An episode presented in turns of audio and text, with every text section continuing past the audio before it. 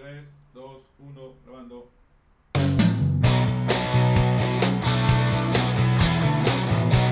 Bienvenidos a Startup Jamming, un encuentro con experiencias, vivencias y conocimientos de emprendedores, para emprendedores y por emprendedores. Una conversación libre donde el tema central es el emocionante mundo de los startups. Si quieres emprender o ya estás emprendiendo, estás en el lugar correcto.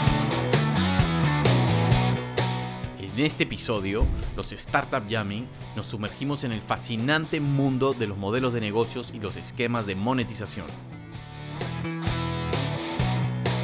Bienvenidos a Startup Jamming, una conversación de emprendedores para emprendedores. Hoy tenemos a alguien especial que no ha venido hace mucho tiempo, Iván Pasco. ¿Cómo estás?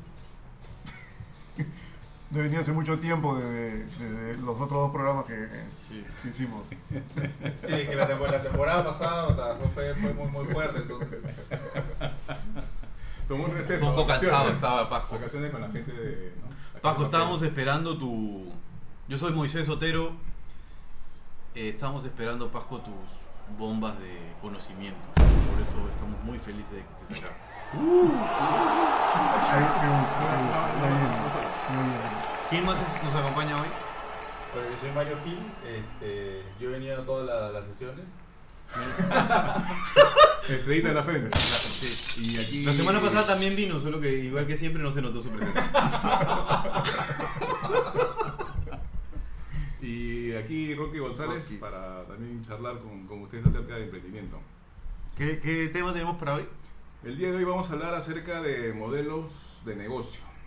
El- los dos episodios anteriores hablamos del problema y la solución.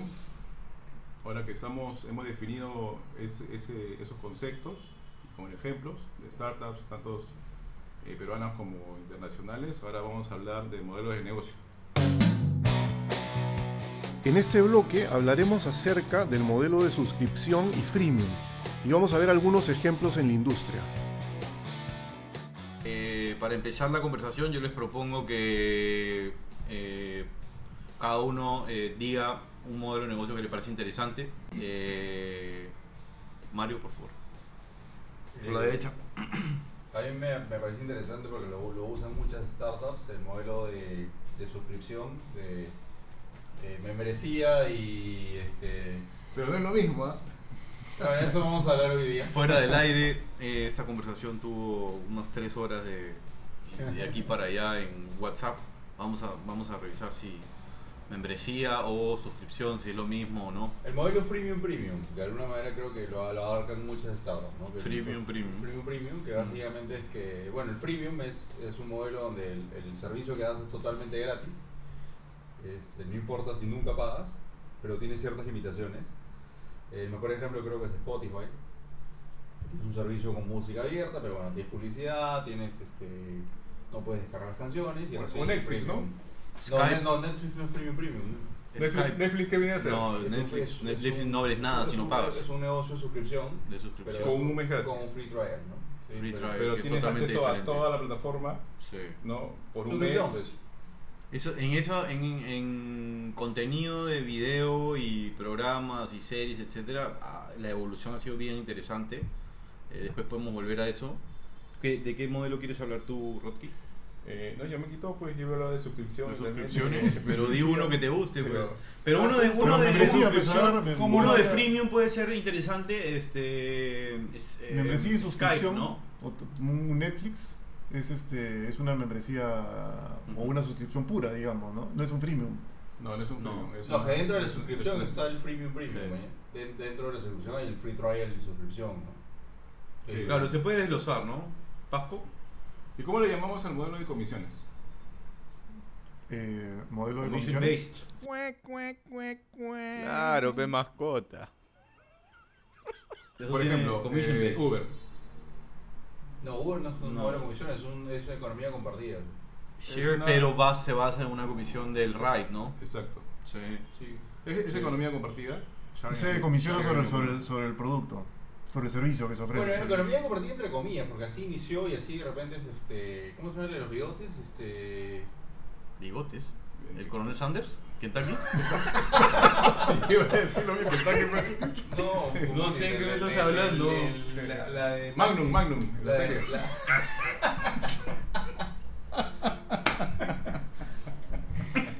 De los, los ejemplos de los 50, ¿no? Este, no, la de, la de Uber, Uber de. Y le comenté de Uber, ¿no? Cabify Lyft. Lyft. Y Ok.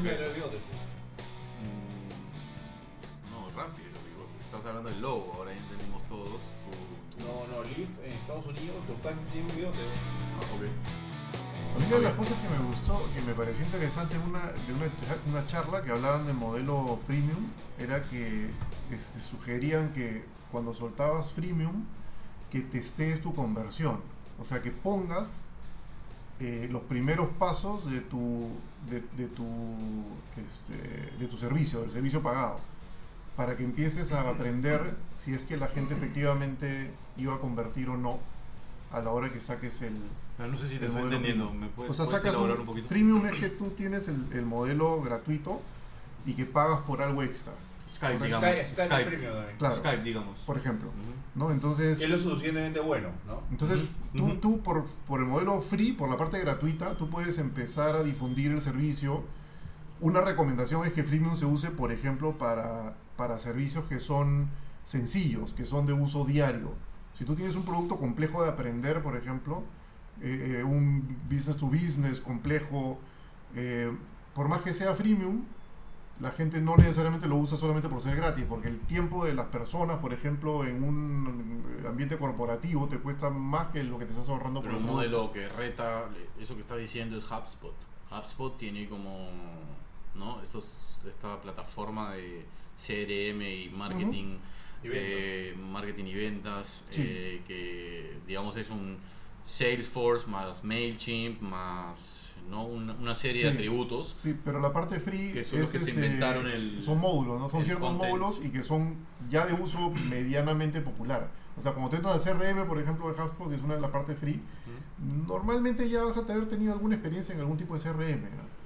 O sea, por lo menos es un CRM que busca ser de adopción, de adopción masiva. Pero es válida la excepción que, que- lo- que dice, porque sí, lo que te- pero lo sí que- va la- contra, la- la, contra lo que yo soy. a- a- Lo que te este, propongo en, en la discusión, mencionando, en ¿no? la discusión que tú estás planteando, Pues. es que eh, qué hay que hacer para, a pesar de que tú, de- yo estoy de acuerdo contigo, a pesar de que tu eh, producto no es este, enchufarte y llamar, como Skype, Ajá. ¿no? Eh, HubSpot es una de las plataformas de marketing eh, más exitosas del mundo. Sí. De- dentro de los goles que ha metido está que se inventaron, eh, acuñaron el término inbound marketing Sí, y tienen una escuela de inbound marketing. eh, algunos de nosotros seguramente hemos estudiado ahí. Ahora, las partes freemium de HubSpot, tengo entendido que no salieron al principio. Todo lo que ahora es más fuerte, del, por ejemplo, el CRM, salió, salió cuando HubSpot ya había generado tracción. Ahí vamos, ellos no eran freemium. Claro. Ellos Entonces ellos, eran como una plataforma de agregan la parte- contenido y luego. agregan la eh, parte de freemium sí. para darle, para empezar a para hacer que los. CRMs y que la gente que utilizaba todo este tipo de herramientas para generar el inbound no se le vayan a otra plataforma, ¿no? Entonces es- lo utilizan como una forma de fidelizar. ¿Y cómo homologas el, el, el modelo de licenciamiento? ¿Tiene, tiene, se, se asemeja mucho? Perdón, perdón. Licenciamiento. ¿Cómo Por lo? ejemplo, hay varias soluciones donde La suscripción es igual al licenciamiento. tú tienes el freemium, ¿ok? Ujú. Acce- accedes a, a- a la plataforma con las características básicas y luego tienes un abanico de posibilidades. Dos opciones más, donde Ujú. paga más dinero mensual, ¿no? Correcto. Y tienes eh, mayores características, Capacidades ampliadas. más, más características y así, ¿no? Claro. Lo, lo que, lo que iba solamente para te- terminar el tema que estaba este, este, explicando antes, que en esta charla, lo que, lo que sostenía el orador, que me pareció bien inte- inteligente, ¿Quién era, te acuerdas? eh, Así como para que la gente lo pueda buscar o algo. sí, este, media manzana, este, Neira. Sí, Neira.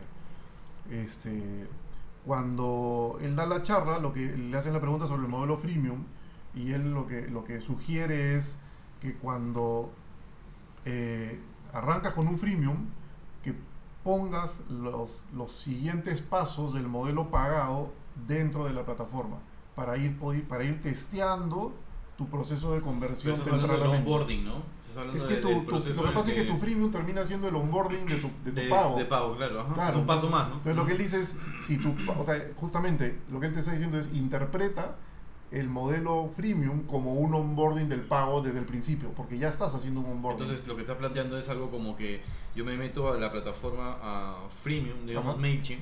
¿no? Y en el proceso en el que estoy armando mi cuenta, eh, me bombardean con consultas para que para acercarme o proponerme ir al pago. Exactamente. Porque MailChimp hace eso. Exactamente, entonces lo empiezas Excelente. a testear desde el inicio. ¿no? O sea, si vas a sacar un freemium, no lo saques solo como free desde el principio, que es una opción que se usa mucho. Sácalo como free, pero puedes empezar a poner, a testear a la gente con algunos este, call to actions. Este, para ir testeando cuánta gente le podría interesar el modelo pago. ¿no? Me ¿Qué pareció, son- me qué pareció es un call to action? Es eh, algún botón, por ejemplo, que hace...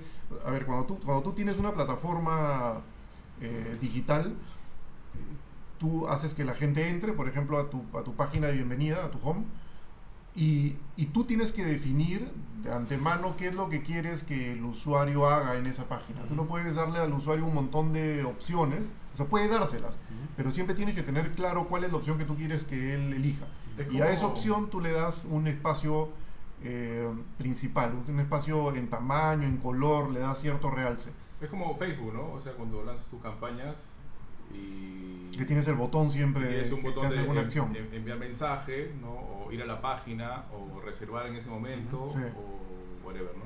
Sí, exacto, ese es un call, es- ese es un call to action típico. bueno. O, o en un formulario, el, no, el botón de enviar tiene que estar pues... este, Call to action es un llamado a la acción para algo que quieres que haga tu usuario o tu visitante, ¿no?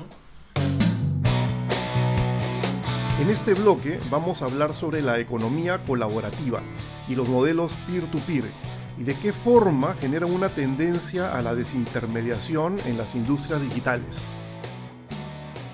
Eh, yo, a mí me gusta el modelo de eh, que está muy relacionado con peer-to-peer, que tiene que ver con, con, eh, con el cobro por intermediar en un mercado desintermediado o que tiende a, ser- a desintermediarse, eh, como no sé, eh, las plataformas peer-to-peer lending, eh, Airbnb,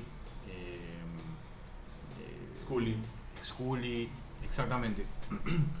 A mí me gusta mucho ese modelo porque entregas valor sin tomar, sin tomar pos- posesión del producto que tienes, sin comprarlo, sin inventario, sin, ¿no? Eh, y luego la extensión de ese modelo es uno que es, muy famoso hoy en mercados un poco más, eh, eh, vamos a decir, este, no sé, maduros, que es este dropshipping, ¿no? que compras, que tú no compras nada a menos que te lo ordenen y una vez que lo ordenas se lo transfieres a una fábrica en China y la fábrica en China lo, lo, lo entrega. Entonces este, no- estás desintermediando, pero eres un, al final eres un intermediario, ¿no? El dropshipping es un buen modelo que está, está bueno explicar. Sí. El dropshipping creo que la empresa más grande que lo hace se llama Overlo, Mm. que, o Veran, que básicamente tú lo que haces es conectar esta, esta página a alguna categoría. Por ejemplo, yo quiero vender eh, lentes de sol. Este, esto va hacia un landing page que tú creas con tu propia marca, por ejemplo, se llama Pasco Sunglasses. Este, y de alguna manera, este, este está bueno, ¿no? No creo que pegaría. Yo no creo que pegaría. No creo que pegaría. Eh, Por la vaina- asociación negativa, sobre La, todo. es que cuando alguien, al- alguien compra estos pascos sunglasses a 20 dólares, automáticamente todo el- toda la gestión logística hace que se envíen estos lentes, pero tu costo real es un dólar o medio dólar Ujú. porque lo compras en, en. AliExpress o Alibaba. Ujú. El toque. Entonces, es el- un, es un, el, el dropshipping es un negocio 100% logístico slash de marketing, Sí. porque depende mucho del marketing. Tú vas a la marca de Pasco o sunglasses. y Pero tu propio posicionamiento en en- economía escala. Sí. Claro, por- Sí, por- claro, tienes economía este, de alguna manera, Porque, ¿no? porque así como Pasco Glasses, hay Rodkey Lenses y hay Hill eh, Sunglasses, ¿no? Y todos son el mismo, el mismo proveedor, a los que al final de la línea de producción le estampan una, un- un- una marca diferente con tu arte y vámonos, ¿no? Ahí, ahí el truco creo que es entender las tendencias de compras y un poco adaptarte un poco a Es la... toda una, es todo, todo una... No es tan fácil, de hecho no, no, no, hacer que funcione el dropshipping creo que es, es- Sin es embargo- mucha investigación y mucho Sí. eh, growth hacking. De todas maneras, estamos de acuerdo. Y yo creo que lo que sí han le han arrebatado, o sea, han sacado del mercado es el pain que significaba tener un e-commerce. ¿no? Que al final un e-commerce siempre fue, y creo que en Latinoamérica estuvimos muy equivocados al respecto, es que no era un negocio de internet, un negocio de e-commerce es un negocio logístico. Si no en- o sea, lo, lo- lo más fácil de un negocio logístico es que la gente te compre. Entregar, entregar a tiempo, cobrar, procesar el pago, hacer la orden, eh, picking and packing, etcétera, y entregar, eso era, eso era mucho más En, complicado. reali- en realidad, ahí se- lo que pasa es que en el e-commerce se unen dos este, Mundos. mundos. Por un lado, tienes, tienes que dominar la parte logística, que es algo que los comercios tradicionales tienen, y por otro lado, tienes que dominar la parte de difusión digital. No, pero ¿cómo, cómo tiene? Es decir, La- es que- Falabella nunca entregó. No, no, no, a lo que voy es a que hay muchas, eh, eh, digamos, Digital puro, dices tú. en, en nuestra historia hay muchas empresas que vendían y que entregaban incluso. O sea, hay muchas empresas que lo han estado haciendo. Pero estas empresas, las empresas tradicionales, digamos, nunca han dominado la parte digital. Cuando han eh, aparecido las- el e-commerce, estaba, muchos e-commerce han estado dirigidos por gente más digital. Entonces, por un lado tienes a la gente que sabe de digital y que puede saber de marketing, que tiene problemas con la parte logística. Y la parte de abastecimiento y la parte de productos, packaging, ¿no? Picking and Fulfilling, packing. exacto, exacto. Sí. Y, y- y- y por el otro lado el proceso, el proceso inverso, ¿no? Quienes, quienes conocían el negocio tradicional, le faltaba la parte... Yo soy director la- de, una la compañía, digital. de una compañía que le va muy bien eh, en sus tiendas, que es Argentaria, de regalos, ¿no? Y eh, ese proceso hemos eh, en verdad colisionado. El podcast se Desde hace, en de- LinkedIn. desde hace, ¿qué, perdón? El podcast se convirtió en LinkedIn. No, pues, pero se está hablando de mi experiencia. pues, ya, sé- entendí por qué me están mirando, ya sé por qué me están mirando raro. No, pues, en verdad. Entonces, ¿dónde, ¿sabes dónde encontramos el quiebre? Donde nos dimos cuenta que nuestra real, el 80% de los pedidos es para recoger en la tienda, en las tiendas. Entonces, ya no es logística del- de, la, de, de la central hacia afuera, sino de la central hacia sus propias tiendas, saber si el producto está en esa tienda. Claro, Verifica si está, verifica claro. si no Ahora, está y si lo- no lo, lo- manda. lo ¿no? que es- Eso es distribución en tres puntos y ya no en tantos puntos como compradores tienen. Pero lo Y que, eso lo que- pasa de todas las bricas. y lo que es esencial en el, de lo que está diciendo, me parece, es que es el proceso exploratorio, ¿no? Este, o sea, lo que descubrimos fue que la Sí. modalidad para nuestro producto vendido digitalmente no era el- la forma tradicional de, de ninguno de los, o sea, de ningún lado, eso era un híbrido de, la, no- no- no, de Sí. digital con físico, que no era parecida a la venta física y no era parecida a la venta pura digital, ¿no? Entonces, lo, lo que es interesante es que para cada comercio tú tienes que basarte en el proceso de exploración y, e ir probando, ir viendo para dónde engancha tu modelo, ¿no? Y curiosamente para casi todo tipo de comercio hay un modelo que engancha y, y muchos que no, o algunas cosas que funcionan mejor que otras, ¿no? Y la única forma finalmente de, de- de- de encontrarlas es el proceso de experimentación, ¿no? que ya en, en- en los startups lo tenemos bastante dentro del, del, del ADN. ¿no? En ese ejemplo, el, el único, la- donde también descubrimos otra oportunidad, en Rappi. Cuando Rappi abre y nos viene a proponer que estemos en la tienda y seamos la primera tienda de regalos, eh, fue realmente, y lo agarramos en diciembre y uf, las ventas a través de la Pero, aplicación. era pero ahí, ¿cuál sería el modelo de negocio? O sea, estás hablando de Rappi. Por ejemplo, Rappi, lo que su- el modelo de negocio, según entiendo, es Envío. el envío. Todo el, todo Envío el- express. ¿no? Todo el tema logístico. Envío Sí. express, porque de alguna manera tú tienes el envío tradicional que es más barato. El envío Bueno, y tienes a Globo. No, no, pero Globo tiene un No, modelo es que el es mismo rápido, es un modelo. envío Un modelo de e-commerce, app de e-commerce. Ahora el son app de e-commerce. Envío express, que, que tú lo quieres ya. mañana. Y es Claro. comisión o, no sé cómo se llama eso, pero es un, un extra por el envío, ¿no? Claro, pero intermedia, ¿no? Yo, yo tengo un concepto que se llama el, el brick and click. ¿Conocen eso? Ujú. Break and click. ¿Sí? Entonces, eh, Rappi de una, de una manera eh, intermedia los brick, ¿sí? Con su plataforma para hacerlo más ágil, para hacer más ágil el, el- el envío, en, en todo caso. O, Sí. o para, una, para Pero un las- alcance mayor en, en su mercado, ¿no? Pero no, no son digitales en sí. la- Ahora, lo la- que es interesante, a mí me parece buenazo del modelo Rappi es que lo que está haciendo es, chapando la demanda. Entonces, lo natural es que tenga integración hacia atrás, ¿no? Que, que empiece a cortar los pasos del, de- del, aprovisionamiento logístico. Pues se está integrando más bien hacia adelante. Está Sí, buscando eso hacia adelante, pagos, este, fin, está comprando fintechs. Claro, y- claro. y Que más tiene a- que integrar Uber está prestándole plata a sus, a sus para que renueven carros o compren más carros a, su- a la gente que ya maneja con ellos. Y más adelante sacará- sacarán una tienda, el, el próximo Kentucky, el próximo McDonald's o algo, según el comportamiento de consumo de toda la gente que accede a su Por supuesto. Ujú. Esa data es, claro, ¿dónde tienes que poner el próximo Kentucky para que pueda ser un centro de distribución? O sea, Claro, si curiosamente Rappi puede chapar el tipo de producto que tú estás comprando. Entonces identifica la demanda y puede ofrecer productos estás- complementarios. Tú en algún programa ahí- dijiste un tema de leche, ¿no? Sí, ahí hablamos en la, en la temporada pasada, en uno de los programas, este, como, como conversamos del tema del- de, la, de la información que tiene el, el líder de la industria. ¿no? Por ejemplo, hablaba de Globo en España, que tiene el Super Globo, de alguna manera, por ejemplo, sabe qué producto es el que más se pide, entonces crea una vertical de ese producto. Entonces crea la leche Globo. Exactamente. Entonces, de alguna manera, porque tiene, tiene el conocimiento de la información para saber qué producto es más rentable. Eso es lo que va a pasar eh, Ya, inexorablemente. el- el- el el, contacto con el cliente. ¿no? El otro caso es Airbnb, que por ejemplo sabe en qué lugar el costo del edificio de alquiler es el mejor. Entonces, de alguna manera construye un edificio y se, construye, y se convierte en un real estate. Y ahí, no te- y ahí, y ahí el, Y eso ya lo está haciendo Airbnb. Claro, Sí. y el, el proceso, lo interesante es que el, quienes no están viendo el mundo digitalmente, la gente tradicional, va viendo que el mercado se va cortando y no sabe por qué.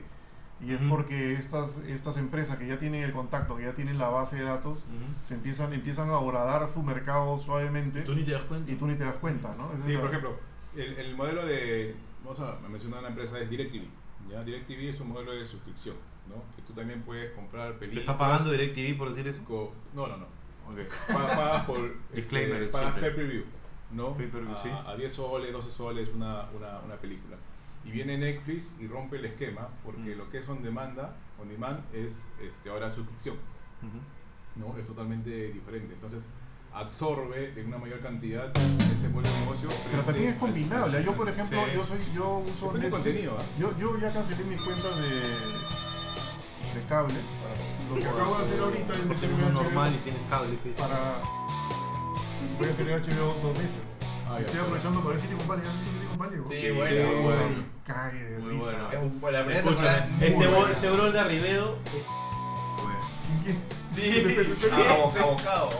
Abocado. Y dame el 10%.